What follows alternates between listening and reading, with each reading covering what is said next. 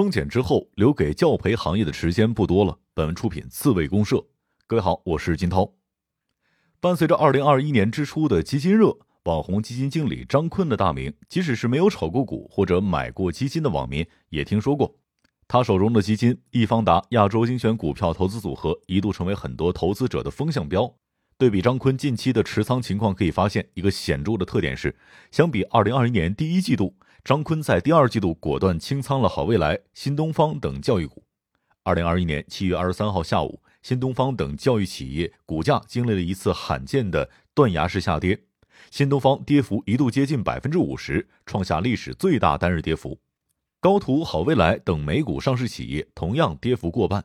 腰斩都不足以说明其惨烈程度了。被张坤躲过的这一次教育股大跌，源于近期网传新一轮更为严格的教育领域监管政策即将施行。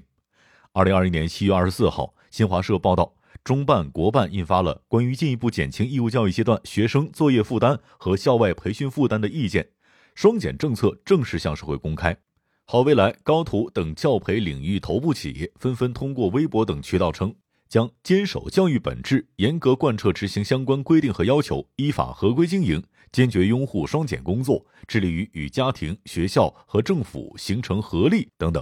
一位接近监管侧人士表示，随着意见的正式出台，风暴当中的教培行业也将逐渐回归平静，回归教育本质，回归立德树人之源。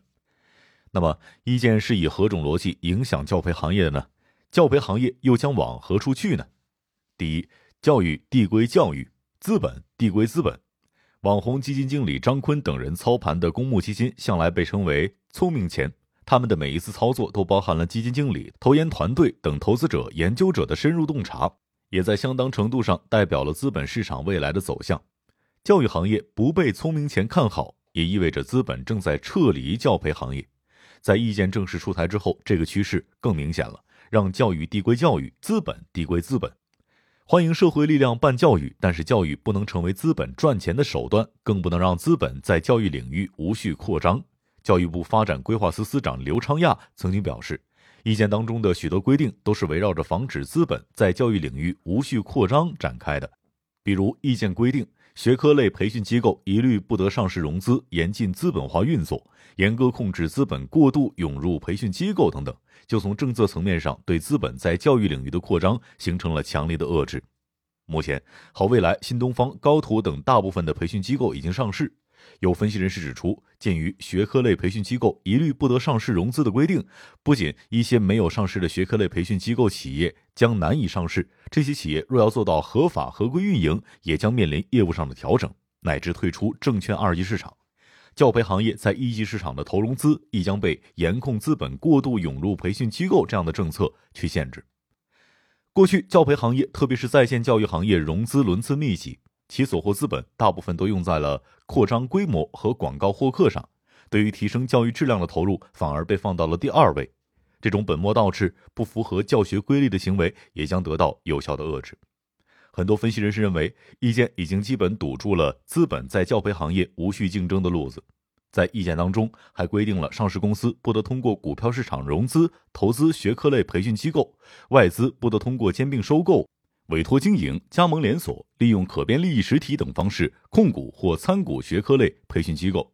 这两项具体政策更是限制住教培公司借壳上市等路径，在资本和教育之间建立一道坚实的隔离墙。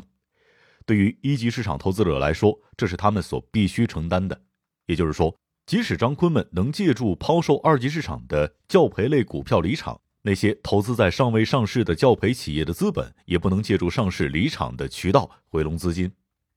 第二，教培行业不会消失，但也别想发财。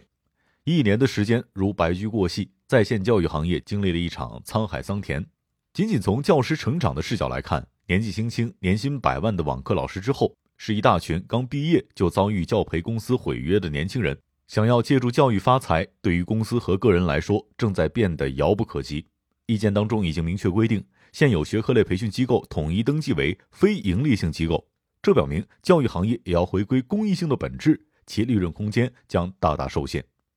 对于教培行业的限制，意见中的规定是全方位的。在时间上，校外培训机构不得占用国家法定节假日、休息日及寒暑假期组织学科类培训，线上培训每课时不超过三十分钟，课程间隔不小于十分钟，培训结束时间不晚于二十一点。对于教培机构，特别是线上培训机构来说，合法合规的培训时间仅剩学期内的教学日放学之后，在课后服务结束时间原则上不得早于当地正常下班时间的这样的规定之下，随着义务教育学校课后服务的广泛铺开，也正应了那句经典解说词：留给教培行业的时间不多了。另外，全面从严的监管也让教培行业曾经的灰色地带。比如超前培训、非学科类培训机构充实学科类培训、境外课程培训等，变成黑白分明的清晰地带，教培行业由此失去了利用政策模糊区域进行操作的空间，经营范围得到了进一步的规范。一些新的教培行业玩法和产品，比如拍照搜题、一对一英语外教等等，也被意见专门点名，明令禁止。在这之后，专门运营此类产品的团队和公司将面临比其他同行更为困难的业务转型。尽管政策改变不了始终存在的教育需求，教培行业始终会有其用户，但最终将告别高回报时代，变成一个注定存在但不复急速扩张的行业。对于一些机构来说，意见的出台也许是一大机遇，不再审批新的面向义务教育的学科类校外培训机构。对于现有的机构来说，其牌照将更为珍贵，具有相当的稀缺性。第三，没有教培的时代，只有时代的教培。二零二零年疫情以来加速发展的教培行业，不光锁住了大约两千亿元投资资金，仅仅在二零二零年的一个暑假，在线教育公司们就烧掉了上百亿元的营销费用。这是在线教育和教培行业盛况空前的时间段，但也造成了以流量和获客留存为根本逻辑的局面，导致和教育初心渐行渐远。随着意见的出台，这个局面落下了帷幕。从教培到教育，最终还是要回归本质和初心的。意见同时也封堵了学前教育、高中教育的无序扩张，把这两个阶段的课外教培参照对义务教育阶段的标准进行管理。一些分析人士此前给出的向学前和高中教育转型的出路，对于课外培训行业来说并不成立。阻断教培行业在时间、内容和学段上的无序扩张，本就是意见的应有之义。配合意见中的政策导向，才是教培行业走上合法合规之路的根本保障。意见的出台并不是孤立事件，它的前前后后有着一系列的配套政策，和意见一起全方位推动教育去产业化。二零二一年六月，教育部成立了新的部门——校外教育培训监管司，其权限包括拟定校外教育培训规范管理政策、组织实施校外教育培训综合治理等等。